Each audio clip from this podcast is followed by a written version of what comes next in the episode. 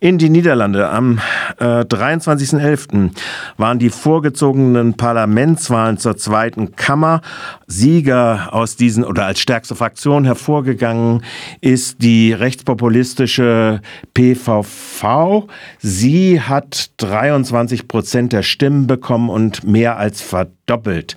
Ähm, jetzt ist die Frage, seitdem ist es in unserer medialen Öffentlichkeit äh, sehr still geworden darum ob nun in dem zweiten Kernland, die einer, äh, einstmals die EU gegründet hat, eine offen rechte Regierung äh, mit einem offen rechten Regierungschef an die Regierung kommen wird. Zu dieser Frage begrüße ich den Tobi Müller, freier Hallo und alle, alle Hörerinnen.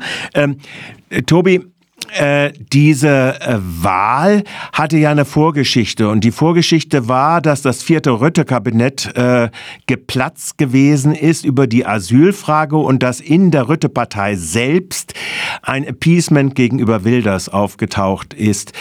Wie hat sich denn seit dieser Wahl diese, dieser Diskurs, geht man mit Wilders zusammen, weiterentwickelt?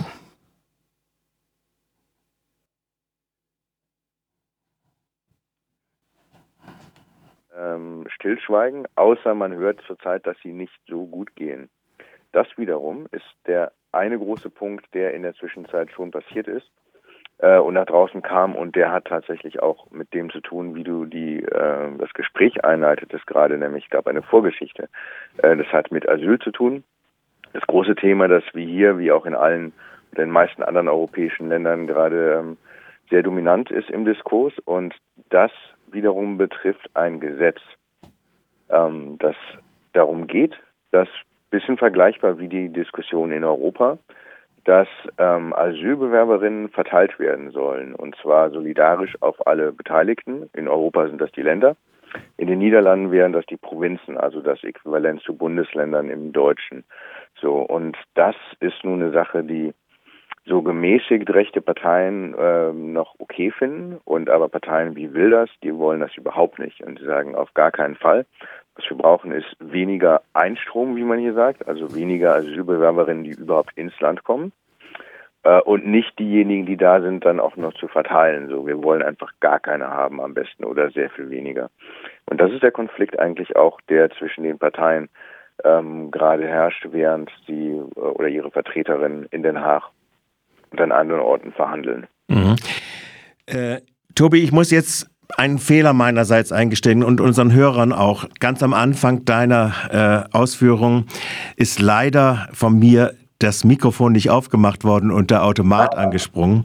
Das heißt, du musst an diesem Punkt nochmal erläutern, dass tatsächlich es nur Verhandlungen zwischen den Rechtsliberalen der, äh, und der Gewinnerin der, der, der Wahl, also der Wilders-Partei, plus zwei weiteren Parteien, die du vielleicht noch mal kurz erläutern könntest, wer da verhandelt. Gut, also wir sehen äh, in den Niederlanden, wir wissen, dass sie verhandeln, wir sehen und hören sehr wenig davon. Äh, es sind auf jeden Fall, lass uns sagen, Vorgespräche über Regierungsverhandlungen im Gange und die bestehen aus vier Partnerinnen, äh, die da wären die PVV von Wilders, also die Rechtspopulisten, ähm, deutliche Wahlsiegerin. Dann die VVD, ähm, das ist eine Partei, die meistens im Deutschen als Rechtsliberale bezeichnet wird, so.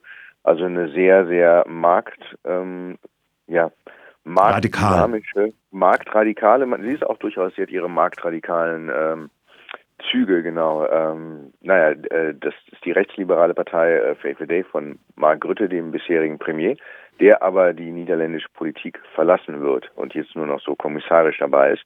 Ähm, das sind die beiden großen. Ähm, die kleineren Parteien, die mitmischen, sind ähm, der New Sozialkontrakt, also neuer Sozialvertrag vom sozialkonservativen Peter Umzicht. Das ist ein ehemaliger Christdemokrat. Und eben auch die Bauernpartei, die Boer-Bürgerbeweging, äh, die ist auch aus der Konkursmasse der zwar noch bestehenden, aber sehr ähm, in einem sehr ähm, furchtbaren Zustand sich befindenden Christdemokraten hervorgegangen. Äh, diese vier Parteien, die so von ähm, bürgerlich, konservativ äh, über gemäßigt rechts bis recht extrem reichen, die sind gerade am Formieren, wie man das auf Niederländisch sagt. Also mhm.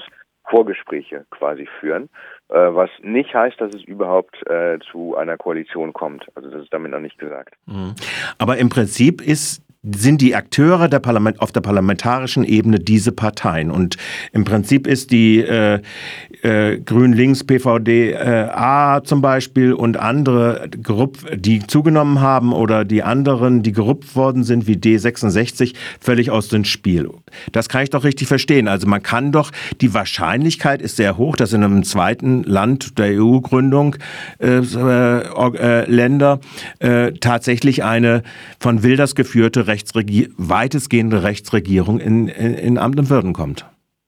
Die, die Option liegt rechnerisch sehr nah tatsächlich, zumal es auch schwierig sein würde, überhaupt äh, eine andere Mehrheit zu finden. So, es ist nicht unmöglich, aber schwierig und das ist was äh, angesichts der Verhältnisse, die in der Wahl deutlich wurden, sehr auf der Hand liegt. Auf der anderen Seite ähm, ein kleiner ähm, Nachtrag noch an dieser Stelle: Es kann sein, dass es eine Partei gibt, eine Regierung gibt, wenn, ne, ähm, bei der alle vier Parteien vertreten sind, oder dass es eine Partei, äh, eine Regierung gibt, die von der FFD, also der Partei von Mark Rütte, ähm, nur geduldet wird, dass sie sie also quasi unterstützen und ihnen Mehrheiten verschaffen, dass sie aber keinen offiziellen Teil der Regierung ausmachen. Mhm. Das sind die beiden Optionen, die auf dem mhm. Tisch liegen. Mhm. Ähm, welche Richtung es geht, man weiß es nicht. Mhm. Äh, allerdings sagte ich nun, es ist rechnerisch sehr deutlich, aber inhaltlich ist es nicht klar, dass es tatsächlich in diese Richtung geht.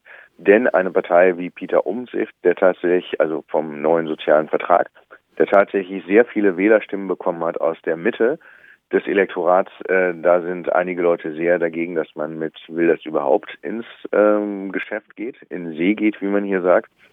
Und die FFD, ähm, also die rechtsliberale Partei, die bis jetzt seit 12, 13 Jahren an der Regierung war, unter Mark Rütte, die ist da auch noch nicht klar darüber, was mit äh, bestimmten radikalen Standpunkten von der PFA zu tun hat. Also mhm. mit der immer noch nicht so, dass, dass sich jeder mit der gleich ähm, ja, offiziell zeigen möchte und mhm. mit ihr eine Regierung eingehen möchte. Das heißt, das bleibt auch immer noch ein Punkt, den, der da gelegentlich wieder aufkommt. Mhm. Jetzt habe ich mal eine Frage. Der große Nachbar, da läuft ja jetzt zweierlei Bewegungen. Das eine waren die großen Bauernproteste. Die erste große Welle ist da vorbei. Die andere ist jetzt, dass ungefähr ja, bald mehrere Millionen auf die Straße gegangen sind gegen die Deportationspläne.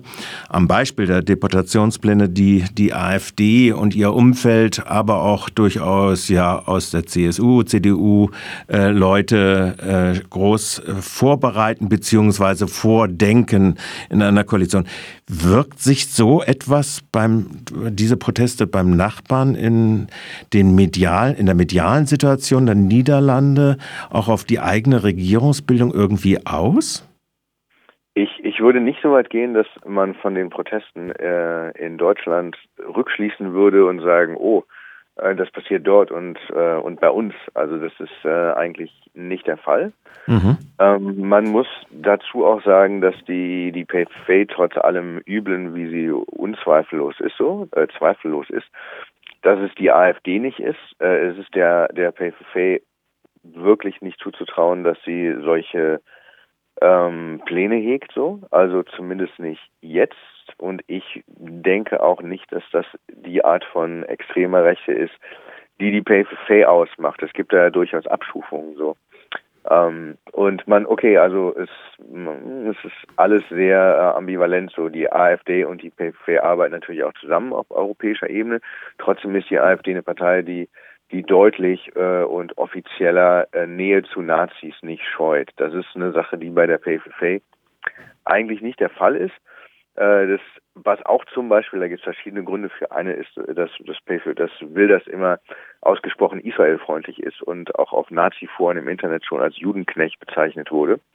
Ähm, es, also Gründe gibt es viele, aber die PFFA ist keine Partei, die so nazinah ist wie die AfD. Mhm. Ähm, trotzdem muss man natürlich sagen, dass sie den Diskurs auch ähm, unglaublich beeinflusst und verändert haben. Äh, dahingehend, das ist zum Beispiel, als, als ich hier hinkam, das ist inzwischen auch schon wie mehr als 15 Jahre her, ähm, da war es durchaus noch, da, da konnten Leute schockiert reagieren, wenn jemand gesagt hat, in, auf, auf einem Fest zum Beispiel, ich glaube, das eigene Volk erst, also das eigene Volk, das dann vorgehen soll, dass das ein guter Ansatz ist. Und heute ist es sehr normal.